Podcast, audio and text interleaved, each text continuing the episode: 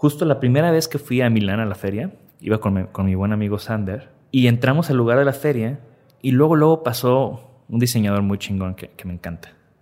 Y yo de que no mames, ahí está este güey. Y como que me emocioné. Y volteé a mi amigo Sander en su tono holandés seco. Ajá. Me dice, güey, si los ves para arriba, te van a ver para abajo.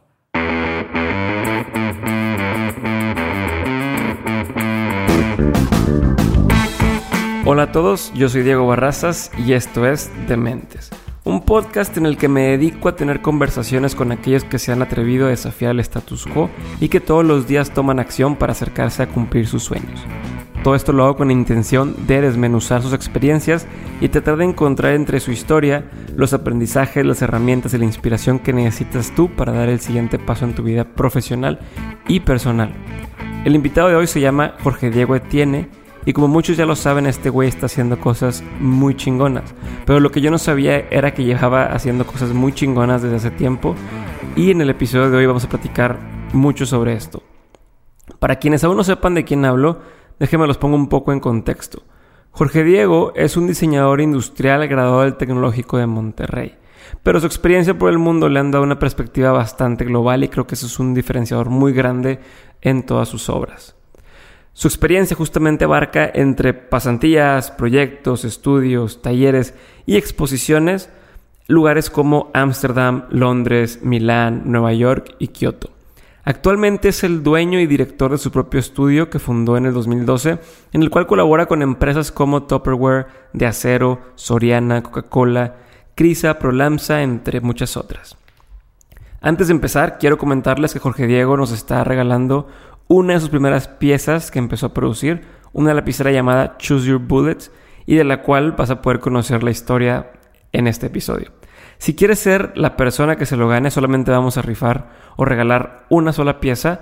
Tienes que quedarte hasta el final de este episodio, pues es el único lugar donde te voy a explicar cómo ganártela. Así que, sin más preámbulo, aquí les dejo mi conversación con Jorge Diego Etienne.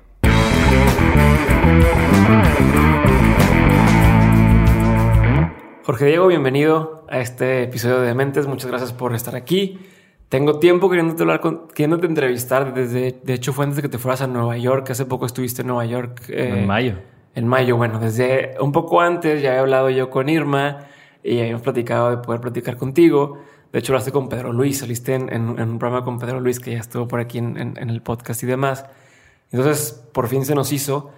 Y quiero empezar con, con algo eh, muy básico y que va a sentar las bases de la plática que vamos a seguir teniendo. Y es cómo, cómo llegaste hasta, hasta aquí.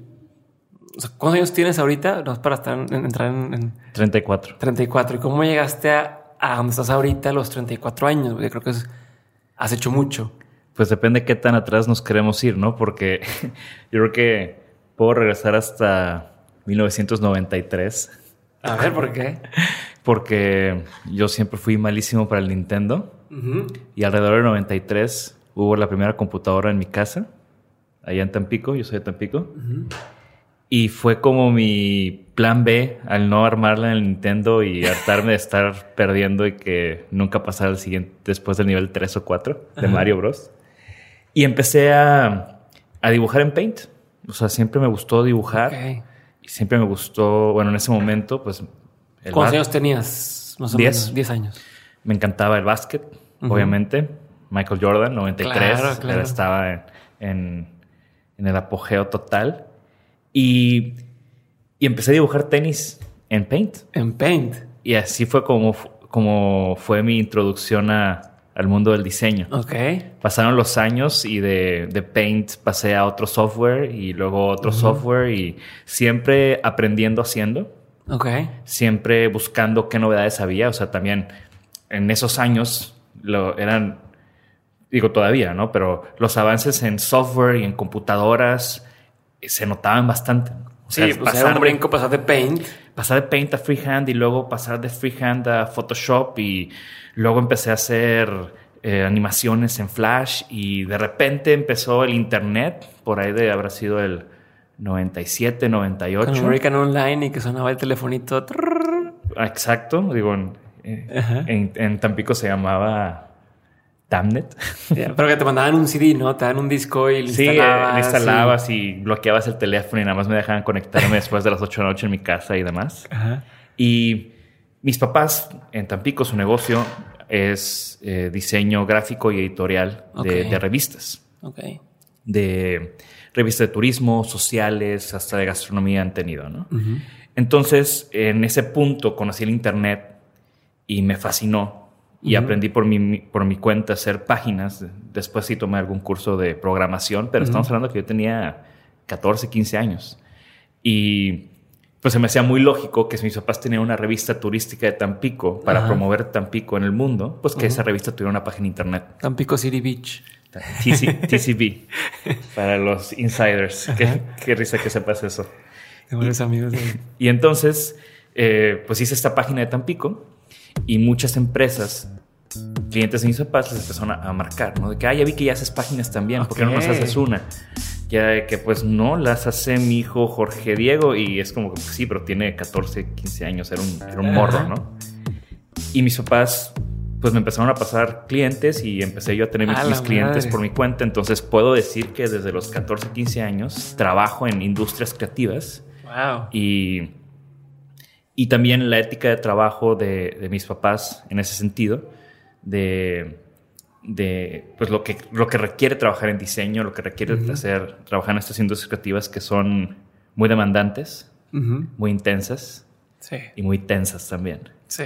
Entonces, esa Y fue... aparte muy poco valoradas muchas veces, ¿no? Exacto. Como que la gente asume que las cosas se ven así porque por arte de magia y no porque alguien pensó en que se tenían que ver así o usarse así y demás, ¿no? Sí, y así fue como, o sea, mucha gente puede, o no es, introducirte a ese mundo tal vez no es tan complicado por la, por- porque hay un acceso fácil a herramientas para aprenderlo, pero ya clavarte y ya hacer un negocio de eso, pues es, es otro tema. Y eso lo empecé a hacer desde los 14, 15 años. Eh, tuve muchos clientes en Tampico, le hice, le hice páginas o proyectos hasta el gobierno del estado de Tamaulipas. ¿Y sabían ellos o ellos decían atrás de tus papás? No, no lo sabían. O sea, mis papás nunca, nunca trabajé para mis papás. O sea, era, Era este mi niño negocio. los va a hacer. Exacto. Era, Wow. mi, era mi negocio. En algún punto tuve un amigo socio que también ahí trabajábamos, hicimos un par de proyectos juntos y ya después pues, yo le seguí, ¿no? Y cuando... Quiero interrumpir un segundo ahí, pero antes sucedía mucho, bueno, creo, a mí me, también me tocó la época del, de, del primer computadora, ir descubriendo y a prueba y error. O sea, a mí nadie me enseñó a usar la computadora. Ujú. Y era eso de estar probando y bajabas un programa y le movías y, y entonces tus papás te preguntaron, ¿y cómo le hago? Y demás. Eh, e incluso pues bajabas cosas de internet y las craqueabas y mil, mil como mañas que uno iba sacando para hacer las cosas. Pero siento que se ha perdido un poco o siento que ahora como facilitan tanto las cosas que ya la gente o, casi no conozco gente que, que diga, no, hombre, yo me clavé y me puse a investigarle por mi cuenta. O sea, ¿crees que tuvo que ver también la situación o la época en la que estabas para poder descubrir lo que fuiste descubriendo? Sí, totalmente. Aparte, creo que era un territorio más desconocido en ese entonces. O sea, ibas descubriendo cosas nuevas. Aquí las cosas ya están descubiertas y nada más van, van cambiando y te vas adaptando a esos cambios. Ok. O sea, realmente no ha habido, si tú te pones a pensar, no ha habido, en mi opinión, como grandes breakthroughs en software de diseño o en cosas en general, ¿no? O sea, igual, no sé, lo kinético es lo último que he visto, como que, wow, la realidad virtual, que es lo que viene, pero no ha aterrizado a... Todavía no hay algo Ajá. y usable para todos, ¿no? Exacto, entonces, ¿qué tenemos? Tenemos cosas más rápidas, más funciones, pero no, no siento que en la vida cotidiana haya Sí, o sea, no ha habido el brinco de un paint a un Photoshop. O sea, no, ha, no ha vuelto a ver un brinco así de marcado. Exacto. O de nada a poder diseñar en la computadora. Bueno, también. Entonces, eh, y bueno, también creo que la lentitud que había antes en esos procesos, yo siento que aprendí mucho nada más viendo la computadora pensar. Y ese momento Pero es... si la cagabas en paint, la cagabas. Sí, y, y regreso a lo mismo, ¿no? Por ejemplo, Internet. Antes lo que se tardaba en cargar, pues ese era tiempo que estabas enfrente de un monitor pensando De y acuerdo. reflexionando. De acuerdo. o leyendo por otro lado sobre lo que estabas haciendo. Ahora todo pasa en friega Y, y es, creo que es una interacción muy diferente a la que tuvimos en los noventas con, con las De computadoras. acuerdo, no, no había pensado así. Y sí, yo me acuerdo de noches de estar nada más viendo la pantalla esperando que se suba la maldita página. Claro, güey. Antes para una película era. No podías. Ahora sí, luego tu mamá te decía, no, el teléfono lo voy a usar. Chingale, ya valió madre. Exacto. Ok. Entonces, pues eh, hice eso en la secundaria, estaba trabajando en eso por mi cuenta. Y, y bueno, aprendí desde chico a manejar clientes, manejar expectativas, manejar Ok, que eso es- deadlines. nadie te lo enseña, güey. No, manejar presupuestos, etcétera. Y valorar mi trabajo, valorar mi input creativo y también poder explicar a los clientes el impacto que puede tener utilizar diseño en sus negocios. Y llegó el punto de escoger una carrera cuando tenía 19, 20 años. Diseño gráfico y web, pues ya no me llamaba mucho la atención porque tenía 5 o 6 años Ya lo trabajando en eso. hacías, güey. Ya sabías hacerlo. Y también siempre fui muy eh, inquieto. Y fui mucho de hacer cosas con las manos y de desde chico jugar legos o jugar plastilinas o estar haciendo cosas. Entonces yo no conocía el diseño industrial. Ok. Hice un, examen eh, psicométrico. Sí, esos que te hacen o sea, para saber- Vocacional, Ajá, en, vocacional. en- en la prepa del TEC de, De Tampico. ubicación. Me salió diseño industrial hasta mero arriba y ahí fue donde, bueno, ¿qué es diseño industrial? Recuerdo perfecto, me metí a Yahoo, todavía Google no era, was- it wasn't a thing yet. Ajá. Me metí a, a Yahoo, le puse diseño industrial o industrial design y me salió de las primeras cosas un blog que se llama Core 77, que sigue hasta la fecha. Y te cuento esto porque luego yo creo que es una conexión muy fuerte a que yo después empezara un blog. Sí, Porque sí, yo, sí. mi introducción a diseño industrial fue por medio de un blog. Ok. Y, y bueno, pues me vine a Monterrey a estudiar diseño Que, industrial. que te voy a hacer una cosa más irme un poquito antes. Antes de que estudiaras formalmente diseño industrial en Monterrey, mientras tú hacías todo este tema de, de las páginas web y diseño y demás, ¿eras consciente de, oye, yo, estoy, yo soy diseñador de esto? ¿O, es- o era más como casualidad? ¿O, o sea, hacer esto y ya? O, o ya te sentías en el mindset de soy diseñador gráfico o soy diseñador web? O, Pues tal vez no, no me adjudicaba el título porque no tenía un título como tal, pero, o sea, para mí siempre era, o sea, tener un negocio creativo Ok. y estar en, en un ambiente creativo y toda la vida me gustaron los tenis y toda la vida me gustó la arquitectura y toda la vida me encantaba el arte. Ok. Y en mi familia nunca me limitaron a, no, no, no, espérate, sé ingeniero, Sí, sé sí.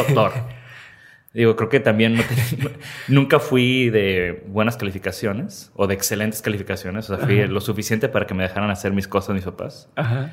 Entonces también creo que no es que no hubiera como grandes expectativas mías para mí, pero pues también al no tener un papá doctor no había como que, ah, quiero que seas Tiene que doctor, ser. ¿no? O sea, había como cierta flexibilidad de escoger mi, mi camino. Chingón. Entonces dijiste, dijiste, voy a entrar a diseño industrial en el TEC. Sí. ¿En el TEC? No. En el TEC, sí. Y también, también fue eso, ¿no? O sea, al final, si ya llevo X tiempo trabajando en diseño, pues no es la típica cosa que la típica pregunta de los papás que ahora, ahora que soy maestro, siempre les digo eso, ¿no? A ver, ¿cuántos tienen un papá que trabaja en una industria creativa? No, pues dos. Es bien difícil. Recién- todos los demás, ¿qué les dijeron sus papás cuando dijeron que querían estudiar industrial? No, que qué, qué voy a comer, etcétera, etcétera. Entonces, Sí, sí, sí. parte importante de lo que yo hago, o sea, de lo que me gusta hacer, es demo- o sea, platicar y demostrar y enseñar que, que es una carrera con que puedes tener el igual de éxito que en cualquier otra carrera. ¿no? Claro. No, y aparte, ¿cómo defines ese éxito, no? Sí.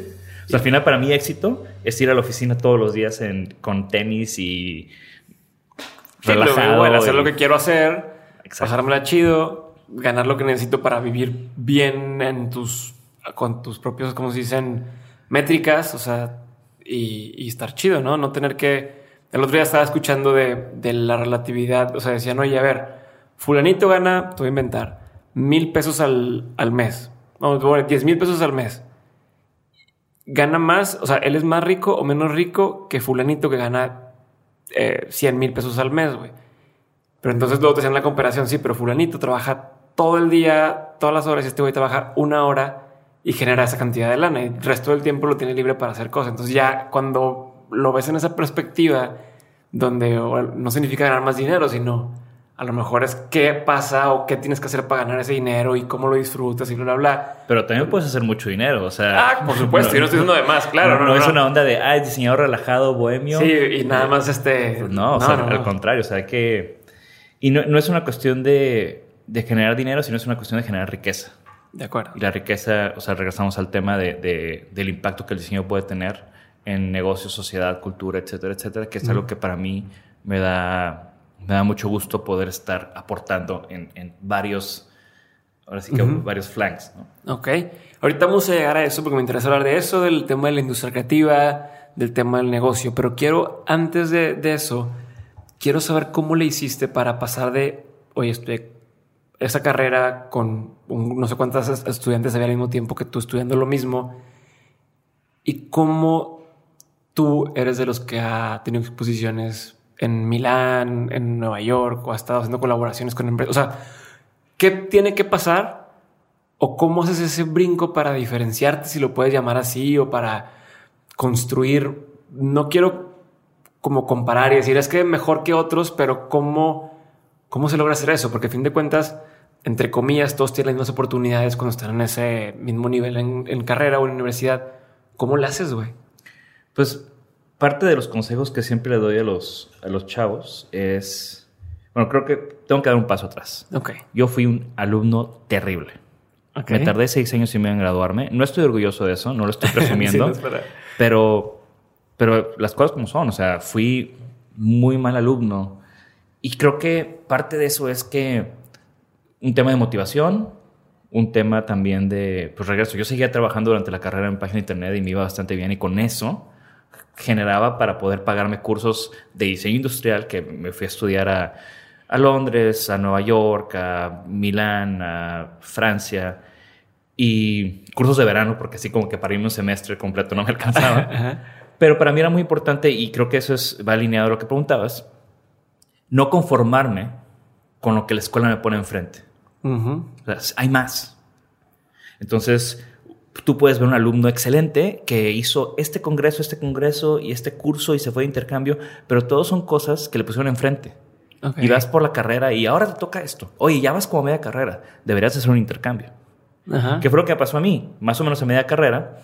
Oye, intercambio, no, pues no tienes muy buenas calificaciones, entonces esas son tus opciones. Y yo ya había pagado para irme un semestre a una escuela patito en Florencia, porque era la que podía irme y la que, me, la que, me, estaban vendiendo, por decirlo así. Por cuestiones. Eh, sí, tienen convenios incluso ellos y quedan de mandar cierta cantidad de alumnos y todo. Sí, entonces, eh, por cuestiones familiares de, salud, tuve que cancelar ese semestre y me quedé con ese dinero. Entonces pasó, el pasó ese semestre y ya en verano, que ya estaba bien de salud mi papá, que, que estaba batallando en ese momento, tenía como ese presupuesto y ya había, o sea, yo siempre leía mucho, es, raro porque era un geek burro. Ajá, sí, sí, sí, sí, entiendo. Súper geek de diseño, pero muy malo en la escuela. Sí, entiendo. Y, y al final tenía este dinero y ya había leído cuáles son las mejores escuelas de diseño y ya había investigado cuánto costaban. Obviamente no me podía ir a estudiar, no me podía ir un semestre, pero me podía ir un verano. Y así fue como acabé en Central St. Martins de Londres, en Domus Academy de Milán un verano. Fue una experiencia increíble. Conocí gente increíble, fui a lugares increíbles y me cambió el chip de, las posibilidades que tiene el diseño. Entonces en la escuela y estaba haciendo ejercicios de ahora vamos a una silla, ahora vamos a hacer este proyecto, ahora vamos a este proyecto. Vas a otros países donde de alguna forma sí están un poco más avanzados en, temas de, diseño, de economía creativa y de la industria del diseño y te das cuenta que hay muchas posibilidades. Tienes que encontrar cómo hacerlas aquí, porque la, la, fórmula que funciona en Europa, que funciona en Japón, que no funciona en México. Por mil razones. Y es un tema que tal vez después toquemos. Y, entonces empecé a tener estas experiencias, a conocer a esta gente y eso me llevó a empezar a ir a Milán, a la feria, a visitar. O sea, un amigo mío de, que conocí en, Milán justamente me dijo, güey, o sea, veo que eres un super geek del diseño, tienes que venir a la feria del mueble en Milán en abril. Es la meca para el diseñador. Al menos una vez en la vida tienes que venir. Ok. Y, y aquí te espero, te quedas conmigo. Entonces empecé a ir a Milán y 11 años después he ido creo que nueve veces o diez veces. O sea, nada más me la he perdido en dos ocasiones desde entonces. Okay. Y yo estaba en la escuela y era ahorrar haciendo páginas para irme una semana en abril en clases, semi reprobar clases, pero pues ya era algo que... A fin de cuentas aprendes más en esa semana de estar ahí que probablemente el tiempo que estés estudiando el libro que te pusieron a estudiar en la escuela, que es antiguo porque una amiga, por ejemplo, yo estudié mercadotecnia. Una amiga se graduó dos años después que yo por su generación. Siempre platico esto porque me impresiona mucho. Ella llevó la acentuación de mercadotecnia digital. Y el libro de mercadotecnia digital que llevaban, que esto fue en el 2000, 2013, era de 1994. en el 2015 era 1994. Entonces, ¿cómo, estaba, ¿cómo están enseñando diseño, digo, mercadotecnia digital si no existía este Instagram, no existía Facebook, no existían mil cosas de lo que hay ahorita? Pero hay gente que se conforma con eso. O sea, hay gente que está en la clase y ya, ya estudié y soy eh, licenciado en mercadotecnia con acentuación en, en, en mercadotecnia digital porque lo estudié de un libro de 1994 y dices, chingado, ¿cómo? Es más o menos lo que estás diciendo, ¿no? De sí, yo, valoro mucho la academia. Al final, ahorita estoy en la academia y creo que hay cosas que, que vas a aprender en la, en la escuela. Y hay otras cosas que tú tienes que desarrollar por tu cuenta y tú ya vas a encontrar esos caminos. Eso va muy de la mano con lo que te decía, de que no te conformes con nada más lo que la escuela te está diciendo. Ve tú y salte. O sea, yo en la, escuela, en, la universidad tomé un curso de varias, varios fines de semana en marco del modernismo alemán, porque hubo una exposición de Miss Van der Rohe y dieron como estos diplomados que dan de acorde a las exposiciones que, van, ¿no? Y tomé un curso de fotografía por afuera. Y o sea, siempre es ¿qué más estás haciendo? Además de lo que te están poniendo enfrente. Después de experiencia en verano que fue muy buena, dije, bueno, el siguiente verano me quiero ir a otra capital del diseño. Me fui a, Nueva York a Parsons. Y conocí otro tipo de gente, otro tipo de, empresas. Y al final así fui construyendo pues una plataforma. No le quiero decir un network porque siento que son palabras sucias. Sí, sí, sí. Pero fui construyendo una, una plataforma de la cual pude generar más proyectos, más cosas. ¿no? Ya para la segunda vez que fui a Milán, empecé a escribir sobre lo que estaba viendo porque lo quería compartir, porque yo regresaba o yo compraba una revista y iba con mis compañeros del salón y ellos nada más conocían a los dos diseñadores que todo el mundo conoce, a Philip Stark y Karim Rashid, que hasta la fecha, o sea, tengo clases, justo el lunes les pregunté sus diseñadores favoritos y la mitad fue Karim Rashid y Philip Stark, porque son los que están... Pasan todas las carreras, güey. Aquí en Mercadotecnia todo el mundo decía, ¿dónde quieres trabajar? Y te decían BAT, British American Tobacco, Pepsi, Coca-Cola y, uno más, que son aquí en Monterrey. Y no te dicen más. Pues, o sea, como que dices, güey, hay tantas cosas afuera, tantas demás empresas y siempre son los mismos y los mismos sí, los mismos. Y ahí es donde preguntas, ¿me estás diciendo eso porque son los que conoces o porque son realmente son tus favoritos? ¿no? Y muchas veces es, es que no conozco más. Entonces, esa, esa onda fue lo que me llevó a empezar este blog y empezar a escribir de lo que estaba viendo de una forma más directa y concreta que los medios tradicionales, que la verdad si eres alumno y hace 10 años, pues estaba un poco de hueva. Eh, en español, casi no había publicaciones en, español de diseño, o tantas. Y, y, pues eso, ¿no? Fresco, directo. Eh, que éramos el, el Antiarquine, que es una revista que todavía sigue, que es bastante formal de arquitectura. Y también pensando en que muchos alumnos o mucha gente de estudiante no eran como yo que iban y se gastaban 600 pesos en la revista Wallpaper. Okay. Y yo no salía un fin de semana, pero me compraba mi wallpaper, ¿no? Justo ahorita que, que nos cambiamos de estudio, estaba sacando todos mis wallpapers y, y, la gente del estudio que, ¿qué onda? O sea, tienes tus wallpapers desde el 2003. Ajá. O sea, sí, sí, sí, claro. Entonces tú todo el tiempo estás consumiendo y consumiendo y consumiendo conocimiento y, y cosas que te iban a, y ese, a abrir el el panorama, ¿no? Y ese blog siempre para mí fue un embudo donde todo lo que estaba viendo lo procesaba, lo digería y lo que salía era como una parte muy concisa para poder como meter la cosquillita a los lectores. Y fue un proyecto que duró 10 años y me funcionó y mutó y fueron varias, o sea, después ya era con muchos colaboradores y columnistas y demás. Em, pero también empezó de esas, de esas experiencias de no conformarme de nada más estar en la escuela. Y, así fue, o sea, a la hora de hacer prácticas, me fui a hacer prácticas a, Holanda, a un estudio de donde trabajó una de las personas que conocí en, en Milán. Entonces digo, todo se fue conectando, ¿no? Y de estar haciendo cosas para que el maestro me pusiera una calificación, estábamos trabajando en el 2008 en los Nokia que iban a salir en el 2012 y 13. O sea, cosas que me empezaba a abrir la mente de que, de que las posibilidades que tiene el diseño y, de, tanto de negocio como de impacto. Claro. Y, así siguió todo, ¿no? Y después digo, intentando cerrar de cómo llegué ahora a tener un estudio que ya cumplió seis años. Eh, me gradué. Yo quería, yo quería trabajar en uno de estos despachos de Fuse Project o IDEO, Frog Design. Apliqué a varios, me fue muy bien en ese proceso, pero era el 2010, había una crisis muy fuerte mundial, entonces no había contrataciones internacionales. Tenía varios proyectos que había hecho en la escuela que a uno de ellos dije, bueno, esto es una buena oportunidad de negocio, era una lapicera. Dije, es un producto pequeño que puedo producir yo o puedo producir con algún taller aquí. Como que reactivé ese proyecto, lo pulí, lo empecé a fabricar, le tomé unas fotos fregonas, lo costeé, cuánto me va a costar hacer 6, 10, 20 lo publiqué y poco fui hasta Gantt y pusieron algunos en Gantt. Siempre se lo tengo que reconocer a Mariana, que fue la, primera que me abrió las puertas para vender algún producto. Y empecé a vender ese producto que hasta la fecha es el único producto que ha salido marca Jorge Diego. Porque yo sabía que no quería tener una marca de productos o producir cosas. Yo quería ser un consultor de diseño o dar servicio de diseño. Pero bueno, cuando vas empezando es... No, y aparte te sirvió para conocer toda la parte que va detrás de o sea, la venta, el, la distribución, estar pidiéndole a la gente, oye, vende mi producto y demás, digo, te sirve saber un poco, ¿no? Y va de acuerdo a los otros los consejos que siempre doy, que es invierte tus ideas.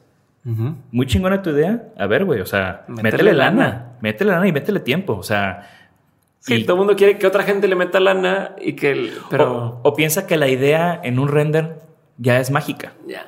Entonces, si yo hubiera tenido un render, cuando me contactaron tiendas preguntándome que, que, cuánto costaba, pues hubiera sido un rollo, no hubiera, no hubiera tenido idea de, de en, en, cuánto tiempo se los podía entregar, cuánto iba a costar, qué número de piezas tenían que pedirme para hacerles una entrega.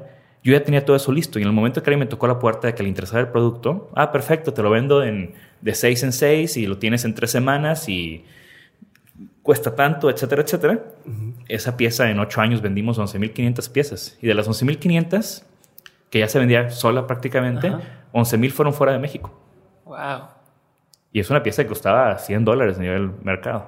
Pues es cara. Sí, pues es casi un kilo de aluminio. Se llama Treasure Bullets, tiene una historia padre. Es uno de esos proyectos que hice en la escuela. Me reprobaron con ese proyecto porque no era. Creo que lo vi, güey. Creo que ya lo he visto. Creo que ya lo he visto. Lo voy a checar. y pues sí, yo, yo, siempre digo que fue mi One Hit Wonder. sí, lo vi, lo vi hace poco en una de esas tiendas tipo Cool Materials o o, una onda, esos tipos de revistas, me tocó ver. Esa ya es la versión copiada. Ya después Ya, ya, hay la versión china de veintitantos dólares. También una de las razones por la cual lo dejé de producir. Y, y, al final creo que también todo tiene ciclos, ¿no? O sea, en los últimos años han sido también años de cerrar ciclos, tanto en el blog como de ciertos productos, como de ciertos proyectos.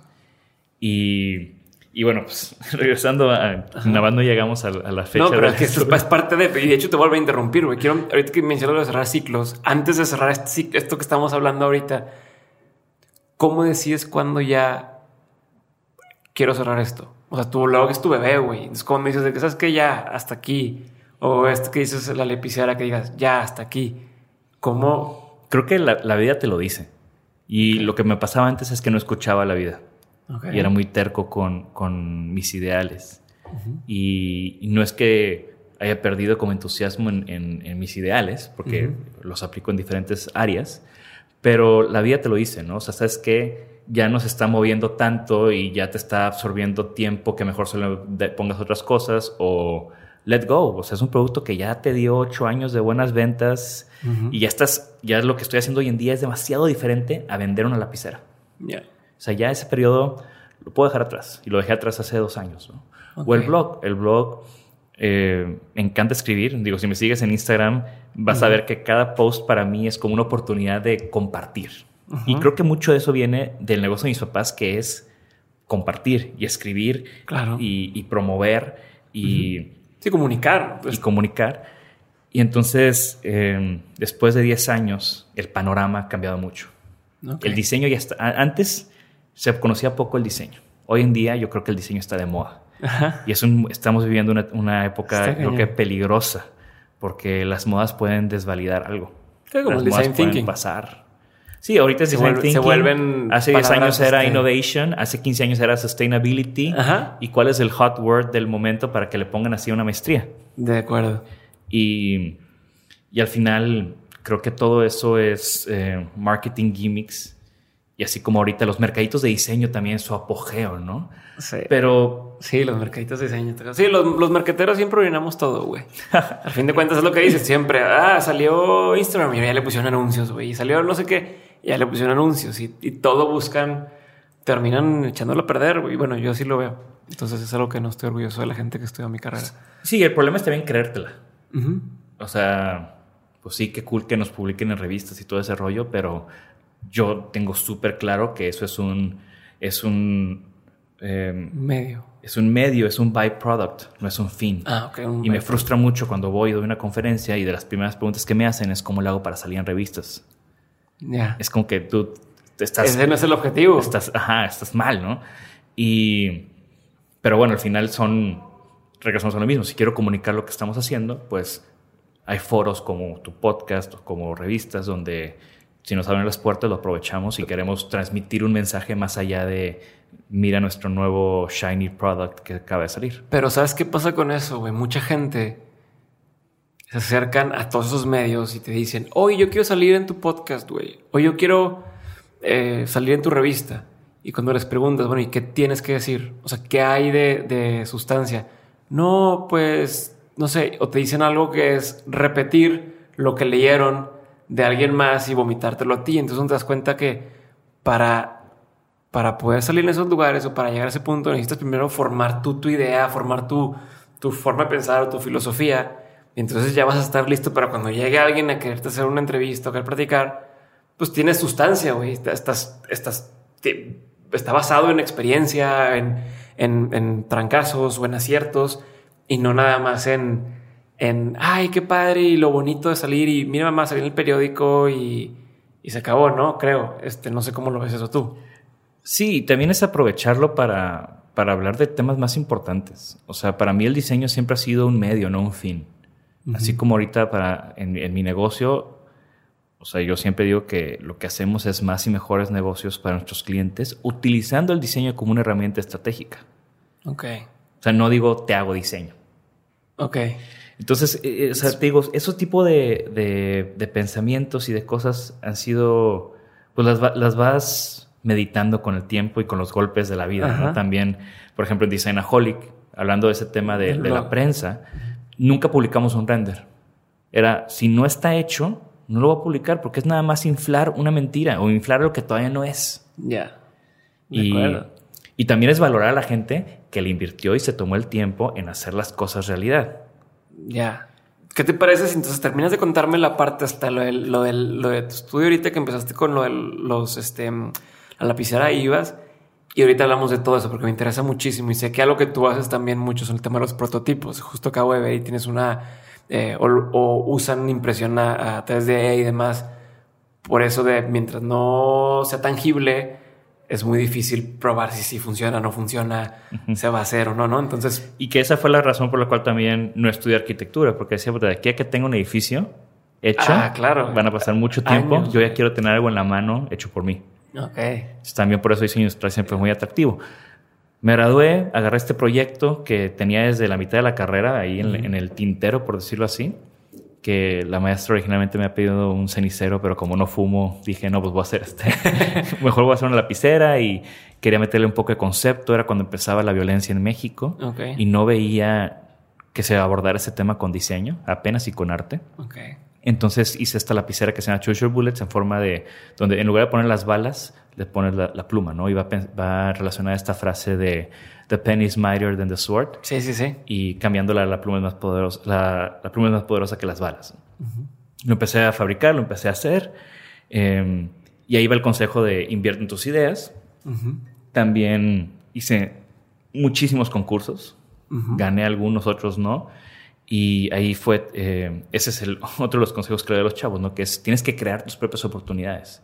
Nadie está esperando a que te gradúes. Nadie está buscándote. Tú nadie le importa eso, güey. Sí, tienes que salir, tocar puertas, darte a conocer haciendo, no diciendo.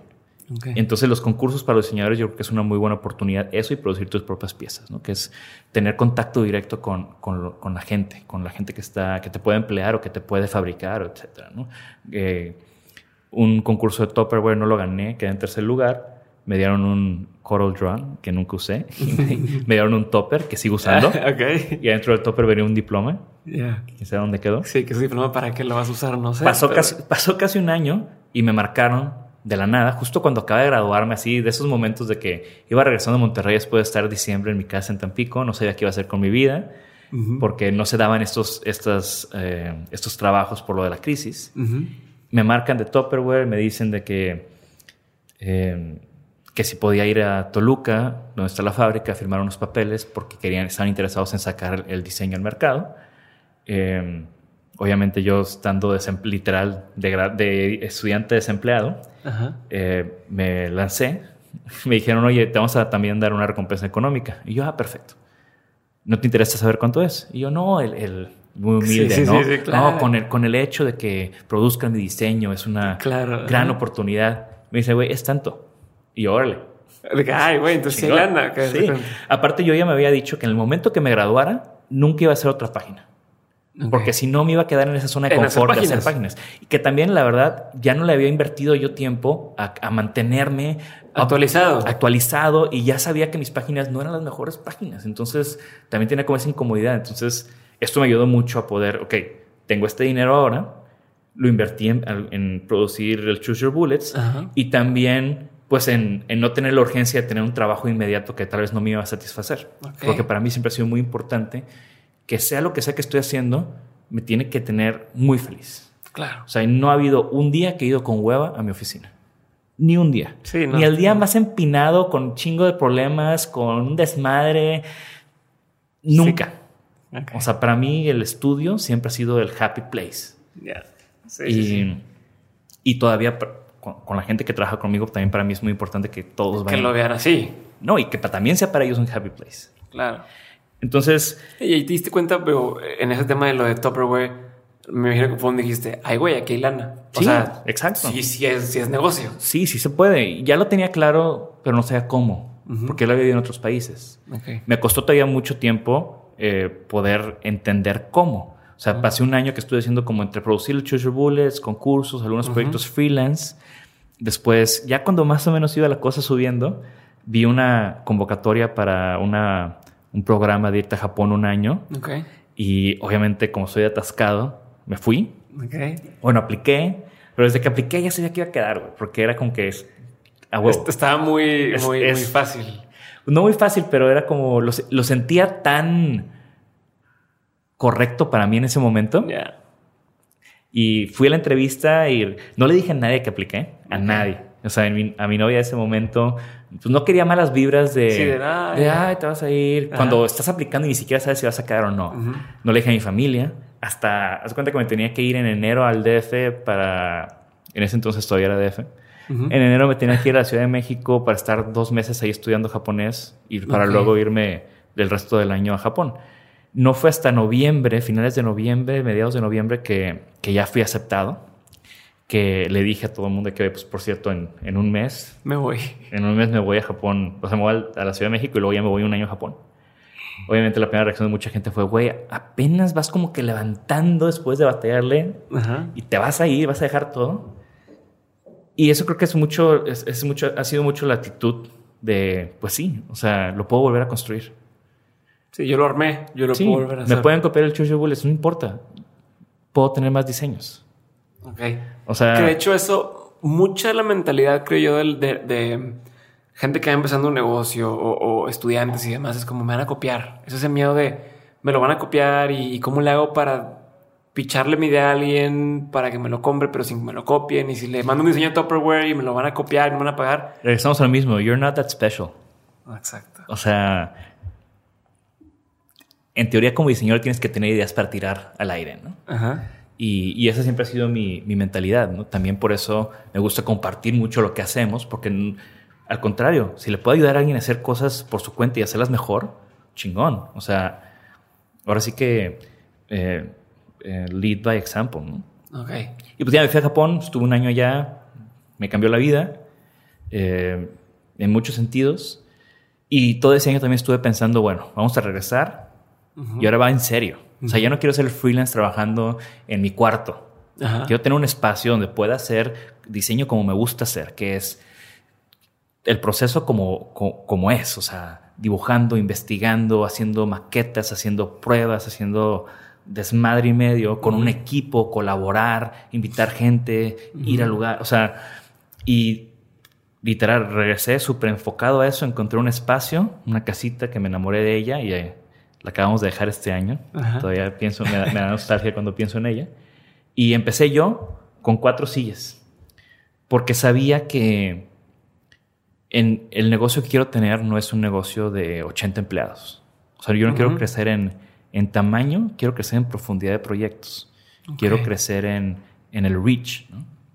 Y si los mejores diseñadores del mundo tienen oficinas de menos de 10 personas, en Orlando donde trabajé éramos 10, pues al menos al principio sabía que no necesitaba más o no quería más. ¿no? Entonces poco a poco se fue llenando ese espacio. ¿no? Primero yo y un practicante, luego yo y un practicante y un medio tiempo, y luego yo y dos practicantes y uno, y luego y ahorita somos seis.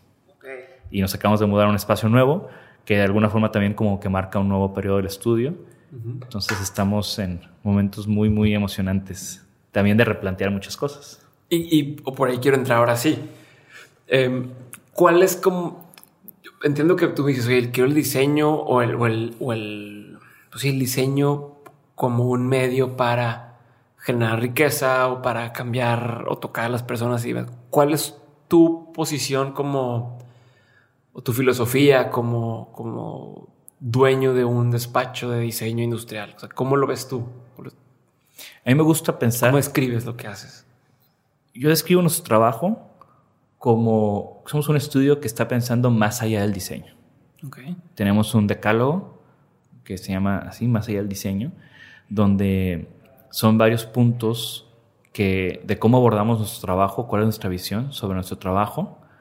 En algunos proyectos tocaremos más puntos que otros, pero siempre está presente eso, eso en, nuestro, en nuestra manera de hacer las cosas, que es pensar en, en, cultura, pensar en la sociedad, pensar en la gente, pensar en el impacto positivo que podemos tener en la economía, en la industria, en la sociedad, eh, ver el diseño como un catalizador para un cambio positivo. Ok, ¿y cómo convences? A ver, a fin de cuentas, trabajas con empresas que, o a veces me imagino que te toca convivir con la empresa que te dice, necesito que me hagas una renovación de esto o un área nueva pero ellos están pensando en número, o sea, en decirte, tengo este presupuesto y no ven el cambio que pudiera generar un espacio y demás. ¿Cómo es para convencerlos? Y esto va para, en general, todas las industrias creativas o artísticas. ¿Cómo han logrado ustedes convencer o, ser tomados en serio y que entiendan la, la importancia del trabajo que se está haciendo? Pues, como te decía, cuando regresé de Japón con esta idea de montar el estudio, una de las cosas que tenía muy claras es que no iba a poder hacer diseño como se hace diseño en Europa o como se hace en Estados Unidos, ¿no? que son tres mercados más maduros, donde no ven el diseño como un gasto, por ejemplo. No ven el diseño como un lujo. Y que, es, que son como cosas que aquí en México sucede. Yo entendí, y creo que fue de, las, de, o sea, de los breakthroughs más grandes que hemos tenido, que para hacer diseño en México no tienes que hablar de diseño, tienes que hablar de negocios. O sea, al empresario no le importa una mesa más, un producto más. Lo que le importa es más y mejores negocios. Entonces, el hablar de esa forma o el plantearnos como consultores, el plantearnos cómo vamos a generar estrategias utilizando el diseño. El diseño como un medio, okay. no como un fin. Okay. Y eso es lo que nos ha permitido poder entablar diálogos con empresas tanto de diseño o, que venden diseño, como lo puede ser Tupperware, o puede ser Crisa, o lo puede ser... era ese tipo de empresas. Pues que no ha sido nuestro cliente no, todavía. Ese tipo de... Eh, tanto como empresas que no venden diseño, como Arca Continental, que ha sido nuestro cliente, o, Prolamsa, que fabrica eh, perfiles de, metal. Entonces, eh, el poder hablar muchos idiomas o poder comunicarnos en, muchos idiomas de, negocio es lo que nos ha permitido hacer diseño. Eso no te lo enseñan en la escuela. No, eso te lo enseña, pues ahora sí que la vida, ¿no? Y también como esta reflexión de el haberme sumergido en diferentes em, economías creativas de diferentes países, me ha hecho poder entender, ah, eso no se puede en México, ah, eso sí se puede en México. O eso es como eh, lo que es aspiracional en México es cotidiano en otro lugar. Definitivo. Entonces, como que poder ser crítico y entender ese tipo de cosas nos ha, nos ha facilitado el navegar en la actualidad en México y no solamente de una manera eh, de acatarnos, ¿no? sino también cómo lo navegamos para llevarlo a otro lado. Claro, sí, no, a ver, no puedes, no puedes cerrarte a, ah, es que no entienden, en Estados Unidos es así, aquí no entienden y ellos están mal. Pues, pues no, a ver, si quieres comer de algo y si quieres poder desarrollar los proyectos que a ti te interesa hacer, eh, necesitas convencer o enseñarle a la gente poco a poco cómo, cómo, impacta, cómo impacta el, diseño y ese tipo de cosas, ¿no? ¿O no? Sí, totalmente. Es, el regreso lo mismo, ¿no? Es como entender dónde estás parado, entender cuáles son los objetivos de tu cliente, porque al final nosotros trabajamos para clientes. Y, y poder traducir eso en, en, necesidades de diseño, tal vez, o, o donde el diseño puede tener una injerencia para tener un impacto. Una de las historias más, o sea, de las cosas que más me ha gustado es, por ejemplo, cuando trabajamos con Arca Continental, que diseñamos eh, una, experiencia a base de una investigación exhaustiva. Fuimos a 36 restaurantes en varias ciudades, engordamos 36 kilos cada uno. Em, y todo para entender a los usuarios que iban ahí, sus aspiraciones, sus necesidades, sus gustos, y poder de ahí generar un proyecto donde varias, varios objetos de diseño en conjunto generan una experiencia.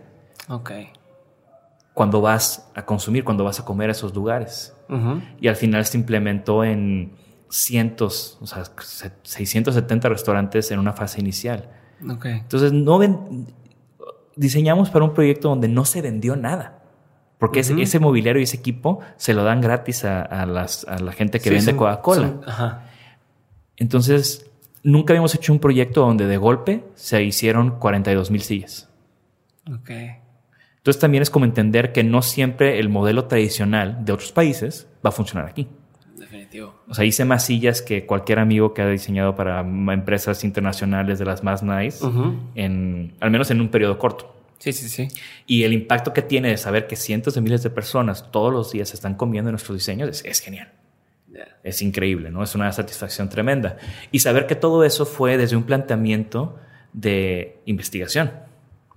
Y hay, una, hay una razón de ser de todo, al punto que para mí los wins de ese proyecto, eh, de, mis favoritos, porque hubo muchos, no fue el hacer una silla o hacer una banca, fue por ejemplo en nuestra investigación que íbamos a muchos lugares, vimos que en muchos lugares había botellas de esos como mini galones de agua cortados a la mitad con plantas. Ah, claro. Entonces llegábamos y, oye, es que necesitamos macetas. ¿Cómo? Pero nunca hemos dado macetas. O sea, pídeme un. Hay que darles destapadores o algo así.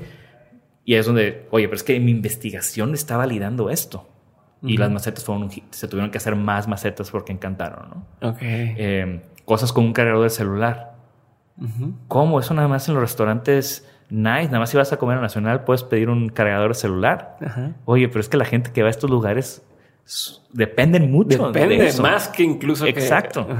Y también fue esos wins que tuvimos, ¿no? De, no, pero es que se lo van a robar. Y yo soy fiel creyente a que si tú le demuestras a la gente, a tus clientes, a tus usuarios, que te importan, que los escuchaste y que les estás dando cosas porque, porque hay un una, una, verdadera empatía con, con ellos, lo van a cuidar.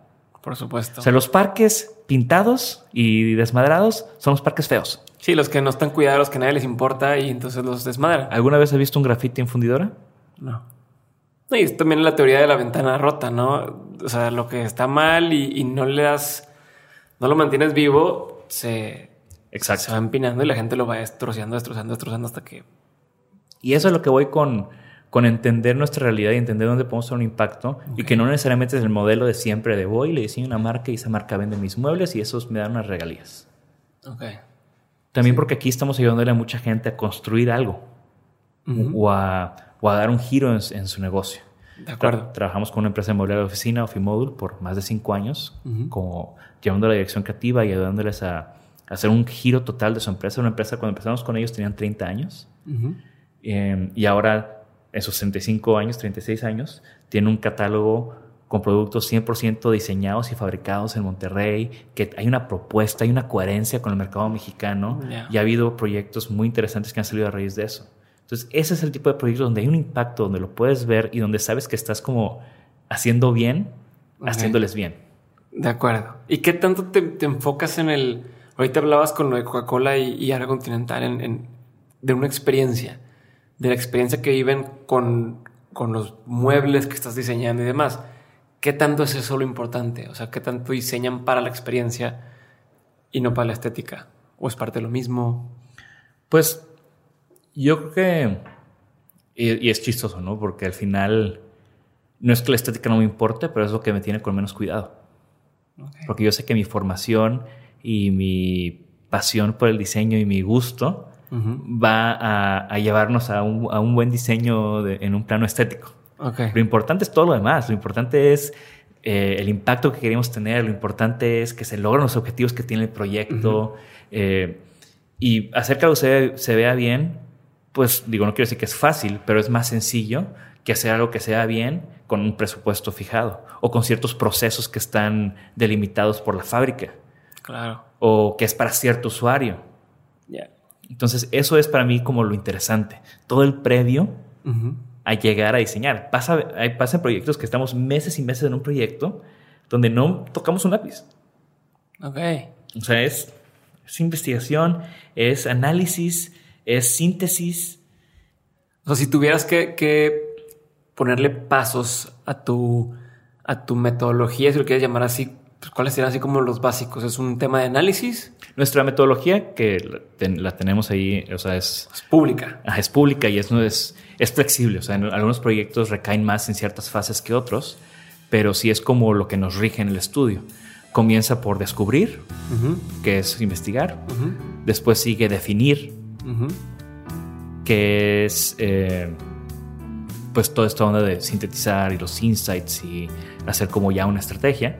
Sigue lo que es desarrollar, que es el, develop, que es ya convertir estas ideas en diseños. Y al final es el deliver, que es ahora sí, entrega un diseño. Entrega, o sea, pruébalo, haz las maquetas, haz los prototipos, valídalo y, y tenlo listo para su producción. Chingón.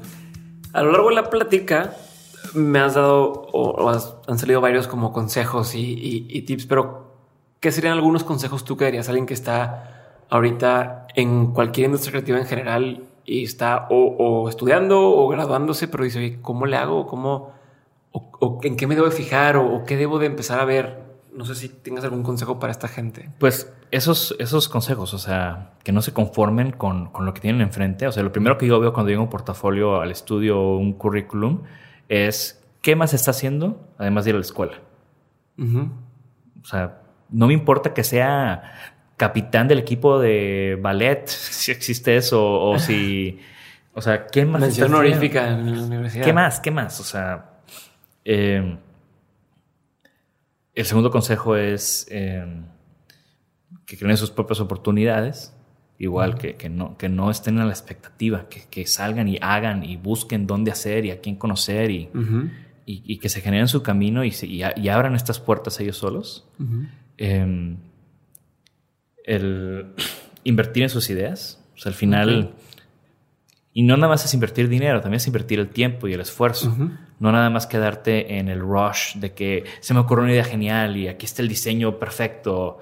Hay un libro que, que me encanta, que siempre lo aconsejo a todos los creativos, que es Making Ideas Happen. Sí, claro, de por Scott, Belsky, el fundador de, de, Behance, que justamente se trata de eso. O sea, no te quedes en el rush de mi nueva idea. O sea, make it happen. Ejecuta. Ejecuta y y llévala hasta donde la puedes llevar antes de que te emociones por otra nueva idea y estés ahí otra vez de que, ah, es que ya tengo otra nueva idea. Genial, ¿no? Eh, otro consejo para mí muy importante es que compartan su pasión. Yo creo que, que las carreras creativas son carreras de vocación. O sea, si no es lo tuyo, entonces no, no pierdas tu tiempo. O sea, este rollo es, te tienes que entregar. Pero no creo que está cool. Te vayas con la finta y... Sí, te tienes que entregar al 100% y tienes que estar dispuesto a, a, a lo que te va a pedir y te va a pedir mucho. Y, y, bueno, esta pasión que debes de tener para ser diseñador, según yo, es algo que debes de compartir. Y tienes que encontrar esos cómplices que también comparten esa pasión. Tienes que involucrarte con la gente que está haciendo eventos, con la gente que está haciendo cosas. Ahí es donde vas a encontrar eh, mucho. Te vas a descubrir a ti conociendo a otras gentes. Y se convierte también en esa plataforma en la que hablabas, ¿no? Que después de ahí, pues te sirve para poder brincar a nuevas oportunidades. Yo tengo muy buenos amigos por todo el mundo que gracias a que compartimos una gran pasión, me han abierto puertas a proyectos o desde ir a Milán y quedarme en su sofá o que me presenten a su ex jefe para trabajar con él o que he traído gente a Monterrey a dar conferencias y talleres que he conocido por todo el mundo. Y, es el vínculo que, hay por compartir esa pasión es muy fuerte. Y, eso construyó Decode, por ejemplo, que es otro de los proyectos que he tenido. Y el quinto, el quinto consejo es siempre del 200%.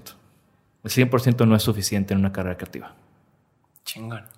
Vamos a pasar a la parte este, de preguntas que le hago a, todo a todo mundo.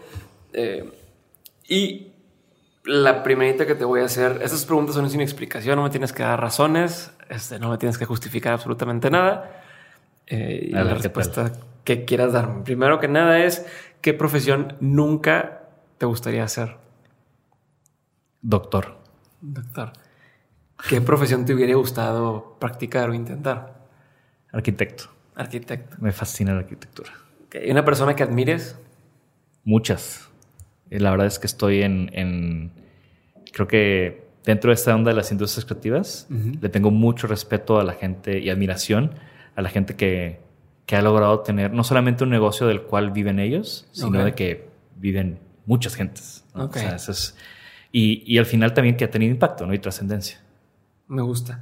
Eh, ¿Lugar favorito del mundo? Tú que has viajado bastante. Varios. Eh, Milán en abril, en la feria. Mm, espero poder seguir yendo muchos, muchos años y a exhibir como lo hemos estado haciendo en los últimos tres años. Eh, París y Nueva York. Ok. Y, y, Kioto también. Estoy enamorado de Kioto. principales o no más que principales personas o proyectos que te, influyen en tu trabajo actualmente? O sea, personas, lugares, cosas, objetos. Influye mucho en mí eh, las filosofías de diseño de, varias personas. Em, gente como Kenya Ara, em, Jasper Morrison, Naoto Fukasawa, su manera de ver el diseño en torno a la vida que vivimos. es, se me hace muy, muy interesante. Eh, repetir la pregunta? sí, sí. Eh, persona, lugar, cosa o, como dices, metodología, filosofía que influyen en tu trabajo hoy en día, ¿no? Porque creo que durante toda una carrera o, en diferentes momentos hay diferentes influencias. Ok, entonces... actualmente, hacia lo que tengas muy presente. Entonces, borra lo último. Últimamente he estado, bueno, siempre he estado muy obsesionado con Ettore Otzas. Últimamente creo que entre más viejo me hago, más lo entiendo. Ok. Eh, creo que es un nivel filosófico de diseño bastante avanzado. Eh, y creo que al final la, inspiración viene de, de, ti mismo y de lo que tú generas con tu día a día. Y para mí es muy importante yo mismo mantenerme motivado e inspirado haciendo, pues primero haciendo proyectos que nos llenen y segundo es pues con las rutinas que, que, te hacen estar con una mente abierta. ¿no? Ok. ¿Alguno de tus libros favoritos? Aparte del que ya me dijiste. Aparte de Start With Why. Em, no, no dijiste Start With Why. Digo, dijiste make, It Just Happen. Sí, Start With Why es el otro de, de Simon, Sinek. No, Start with Why no. Eh, digo, sí es bueno y, de hecho uso mucho el Golden Circle para ejercicios de escritura de mis alumnos. Me encanta eh, de ficción, eh, The Catcher in the Rye siempre ha sido de mis libros favoritos. Creo que también explica mucho mi manera errática de, ser a veces. Em, y... Fíjate, perdón, está bien cabrón ese libro, porque yo lo leí hace poquito. Es uno de los favoritos de mi esposa. Lo leí el año pasado y me impresionó que la forma en que está escrito bien pudo haber sido escrito hace dos años. O sea, a pesar de que escribió hace muchísimo, lo seguía sintiendo bastante vigente y, y, bastante actual. no sé, fue algo que me impresionó y es algo que me, que me gusta mucho cuando veo temas de diseño, de escritura, de arte. La trascendencia que pueden tener en el tiempo y que se mantienen vigentes algunas cosas, a diferencia de otras que son una moda y se acaba, ¿no? Un Twilight, un, ese tipo de cosas que, ah, qué padre, y luego, pum, como están vacíos. Es un libro que te hace pensar en ti mucho.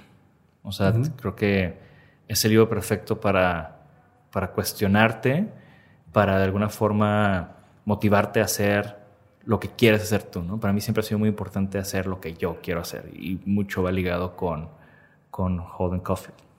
Ok.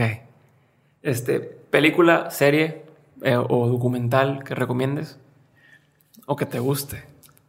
Híjole, muchísimos. Em, películas. No tiene que ser uno, mencionate si alguno de. Películas, o sea, es que desde, desde Great Expectations hasta The Diving Bell and the Butterfly, una película francesa que me fascina. O una película como Buffalo 66 de Vincent Gallo también me, me fascina. ¿no? Mi, mi, mi, abanico es muy amplio. Ok. Y ahora sí vamos unas preguntas un poquito más largas. Puedes, me puedes responder con más, más, más calma. Y es, por ejemplo, el primerito, ya estamos cerca de terminar. El primero es ¿cuál ha sido uno de los peores consejos que has escuchado? Ya sea que te lo hayan dado a ti, que has eh. escuchado que alguien más se lo comparten. Enfócate en una cosa. Ah, es polémico. O sea, aunque quisiera. o sea, creo que regresamos a este tema de, de haz lo que quieras, güey. O sea, y si quieres hacer 20 cosas, haz 20 cosas. Y si la cagas en 19, pues ni pedo, lo intentaste.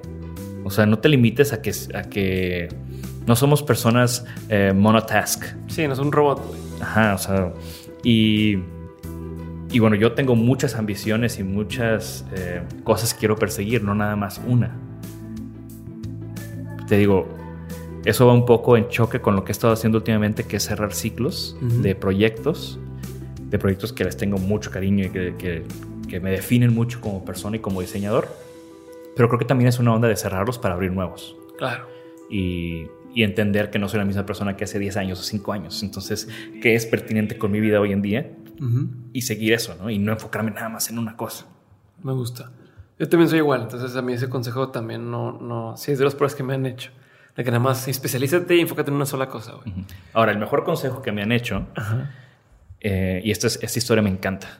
Justo la primera vez que fui a Milán a la feria, iba con mi, con mi buen amigo Sander. Eh, y entramos al lugar de la feria y luego, luego pasó un diseñador muy chingón que, me encanta. Y yo que no mames, ahí está este güey. Y como que me emocioné. Y volteé a mi amigo Sander en su tono holandés seco. Me dice, güey, si los ves para arriba, te van a ver para abajo. De acuerdo. Y, y, ese consejo, sobre todo con el blog, lo tomé muy, muy a pecho porque pues era eso, o sea, para, yo, el blog me ayudó a conocer mucha gente porque me la paraba cualquier persona enfrente y le decía, soy Jorge Diego, tengo un blog, de hecho me madrean mucho porque así es como me conoció medio mundo y te quiero entrevistar. Y no me importa que seas el super diseñador o que seas alguien que nadie te conoce, te quiero entrevistar, soy Jorge Diego, tengo este blog y te estoy viendo parejo, ¿no? Y yo le digo eso a mis alumnos, o sea, mm, la diferencia es que yo ya llevo 10 años en esto. O sea, al final somos colegas, compartimos una pasión. Y si tú puedes conectar con alguien en ese plano, no en un plano de fan, sino en un plano de amor y pasión al diseño, vas a poder generar relaciones muy buenas. Me encanta ese consejo, güey.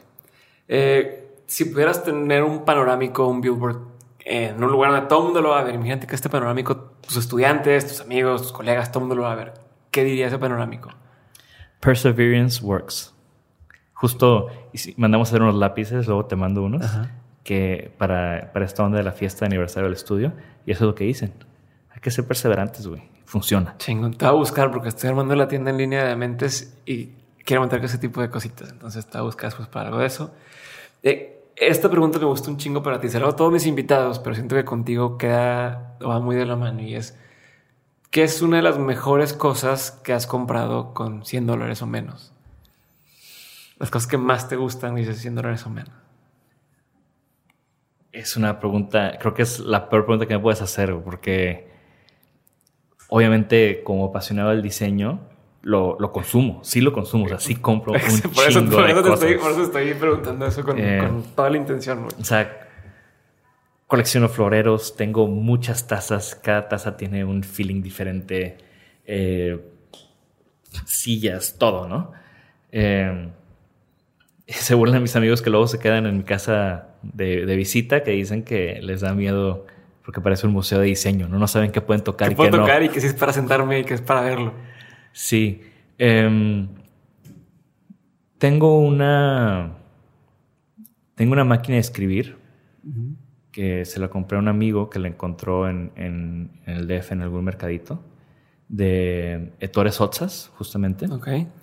Es una máquina de escribir que se llama Valentina. Que eh, es el equivalente, es de Olivetti, de los 60. Es el equivalente a cuando salieron las MacBooks de color. Ok.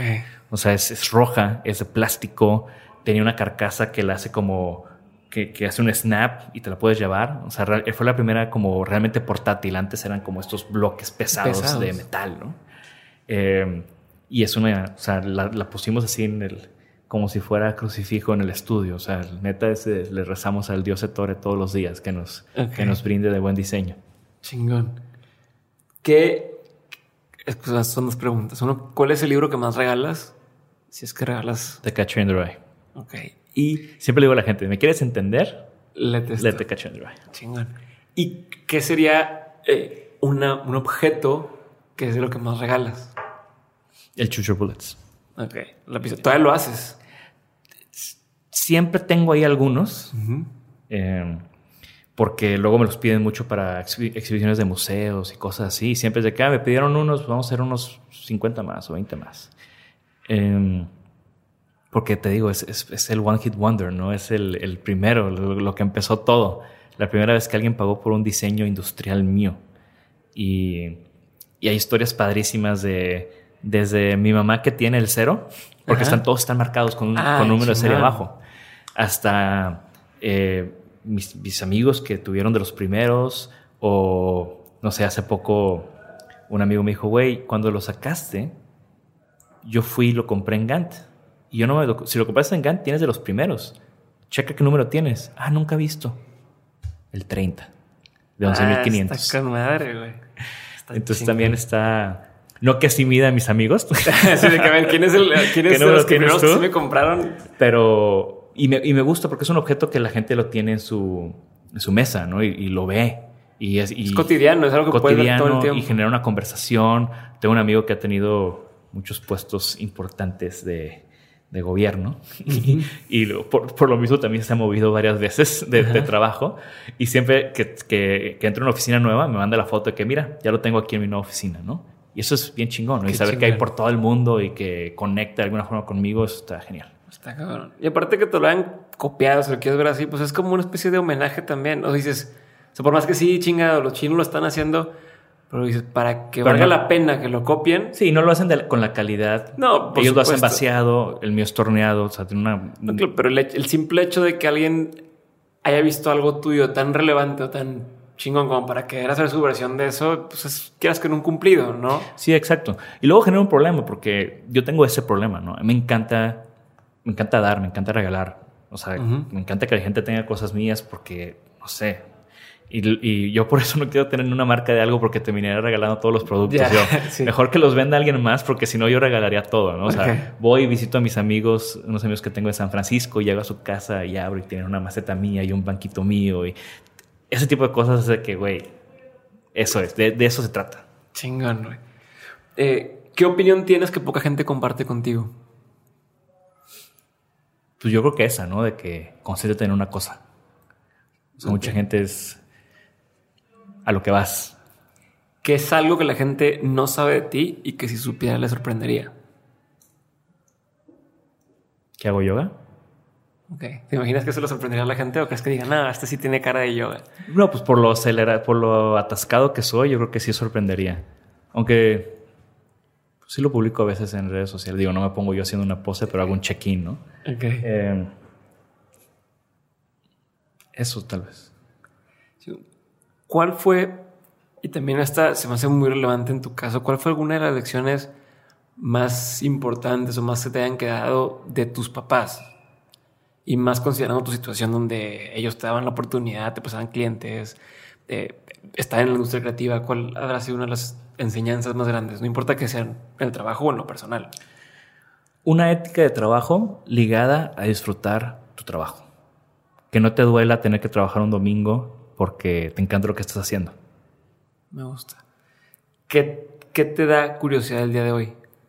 Que es algo en lo que pienses mucho últimamente. ¿En qué sigue? Eh, estamos en este momento de seis años del estudio, cambiarnos de espacio, eh, nuevos clientes y, y, pues te digo, ¿no? esa, esa, necesidad de, trascender y de cada vez mejorar me tiene cuestionándome mucho. ¿Qué sigue? ¿Qué puedo hacer diferente, nuevo? No estancarme. No, no pensar que ya encontramos una fórmula que tenemos que repetir con todos nuestros clientes. Chingón, güey. Bueno, un paso para atrás, ahorita que dijiste que haces yoga, ¿tienes alguna rutina que hagas de forma diaria? Algo que digas, siempre hago esto en las mañanas o en las noches, o incluso rutinas en temas de cómo, cómo te salen ideas nuevas, güey, cómo... Pues personal, soy una persona súper rutinaria, o sea, sorprendentemente cuadrado en esas cosas para ser un creativo, ¿no? Porque yo soy de la idea de la creatividad sale con el jale, o sea, soy muy metódico, ¿no? Y por eso luego mis alumnos se quejan porque les pido 50 sketches.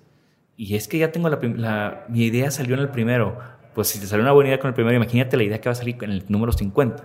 soy muy de, de, pues eso, de perseverancia, de trabajo, de, darle hasta que, o sea, del craft, ¿no? O sea, de, las horas de vuelo, por decirlo así. Personalmente, pues, soy muy rutinario. Ahorita estoy entrenando por un maratón, entonces es levantarme todos los días a las 5 y media de la mañana, salir a correr, casi siempre desayuno similar. Eh, soy muy cuadrado con, con horarios, ¿no? Eh, o al menos la primera parte del día, soy muy estructurado para que la segunda parte del día pueda ser muy libre. Ok.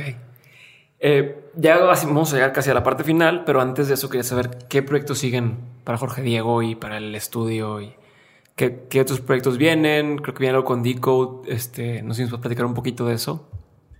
Sí, pues el estudio viene en proyectos muy emocionantes. Eh, creo que ahorita... O cosas que nos puedas compartir. Sí, no podemos compartir mucho de, nuestro trabajo por, por, motivos de confidencialidad con los clientes, pero estamos en un momento muy padre con este estudio nuevo, con el espacio nuevo. Ojalá luego te des la vuelta. Si alguien quiere visitarnos, siempre nos puede mandar un correo y... Está en construcción aquí a la puerta. y con gusto les abrimos las puertas. Nos visitan muchos alumnos, nos visitan... Eh, muchos estudios. Nos importa ser parte de esta comunidad creativa tanto en Monterrey como en México. Em, ya pasó todo lo emocionante del año que es, ya expusimos en Milán, ya expusimos en Nueva York, ya expusimos en Frankfurt. La segunda mitad del año es de mucho trabajo, pero también prepararnos para las exposiciones del siguiente año fuera. Em, y bueno, como parte de esta onda de promover diseño, que es el, este proyecto que se llama Decode, que antes era un festival y una exposición de, alumnos, ahora simplemente un, un, proyecto que busca promover y, e impulsar el diseño y los diseñadores de, de Monterrey de diferentes maneras.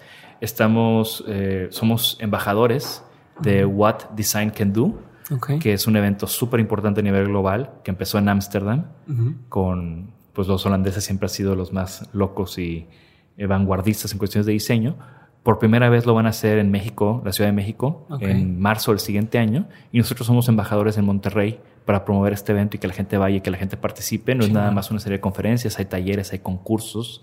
Es una plataforma muy interesante y sobre todo a nivel global y sobre todo eh, que ve el diseño más allá de hacer cosas. Eh, vamos a tener un evento el 28 de agosto, que es martes, viene Richard, el fundador de What Design Can Do. Es un evento gratuito en Nave Generadores a partir de las 7 de la noche.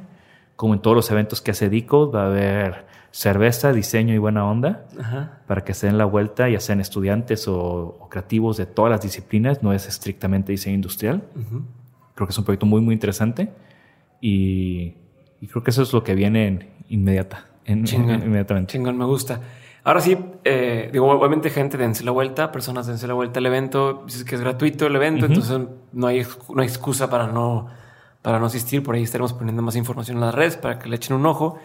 Y ahora sí, eh, Jorge Diego, quiero irme a, la pregunta final que le hago a todo el mundo y es, reflexionando en, tu carrera profesional, en tu vida personal, en todo este tiempo que has estado en este planeta con nosotros, eh, ¿cuáles dirías tú que son tres de los aprendizajes más importantes para ti y que, constantemente te estás recordando o quisieras no olvidar? Aprendizajes o lecciones. Em, esa fue una, una bola curva. No la vi a venir. Perseverance works. O sea, es cuestión de no desesperarte y seguir trabajando y esa perseverancia lo es todo.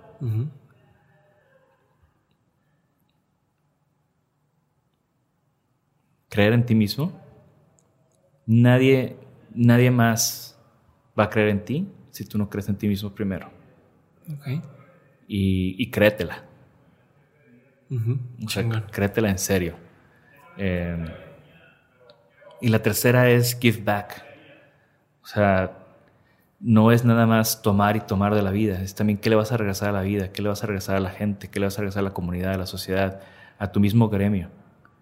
Y, eso, es, eso te va a dar mucho crecimiento personal.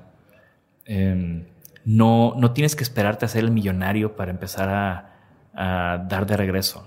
Y tampoco tienes que irte a comunidades marginadas. Digo, si puedes hacerlo y es genial, pero encuentra la manera en la que tú puedes tener un impacto haciendo lo que haces.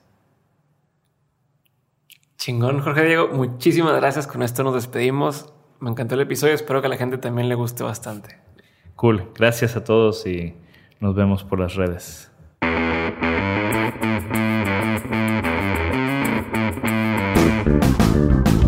Gracias por llegar hasta el final de este episodio y ahora sí te explico cómo ganarte el Choose Your Bullets del cual estuvimos hablando en este episodio. Ahí te va la dinámica, no tiene mucha ciencia. Primero, deben seguir a Jorge Diego Etienne en su Instagram y lo encuentran como JD-Etienne. Etienne es con dos Ns. Número 2. Deben suscribirse a su newsletter, a su boletín, que viene en su página internet jorgediegoetienne.com, diagonal contacto Ahí van a encontrar cómo entrar al newsletter. Jorge Diego Etienne con doble n.com diagonal contacto. Y por último, el número 3, el paso número 3 es que deben de comentar en la foto que subió el día de hoy a su Instagram el peor consejo que les hayan dado. De entre las personas que cumplan estos pasos, vamos a elegir a los ganadores. Así que como ya escucharon, está bien fácil participar y el regalo está chingón. No tiene chiste, les repito, uno, seguir a Diego en Instagram, Dos, suscribirse a su newsletter. Y tres, en la foto que subió el día de hoy, poner el peor consejo que hayan escuchado, que les hayan dado o que hayan escuchado. Y listo. Si quieren enterarse de los siguientes episodios que vamos a tener, talleres o más regalos como este, por favor no olviden seguirnos en arroba mentes podcast y seguirme a mí en arroba Diego Barrazas. Gracias por escuchar y por seguir recomendándonos. Yo soy Diego Barrazas y esto fue Dementes. Thank you.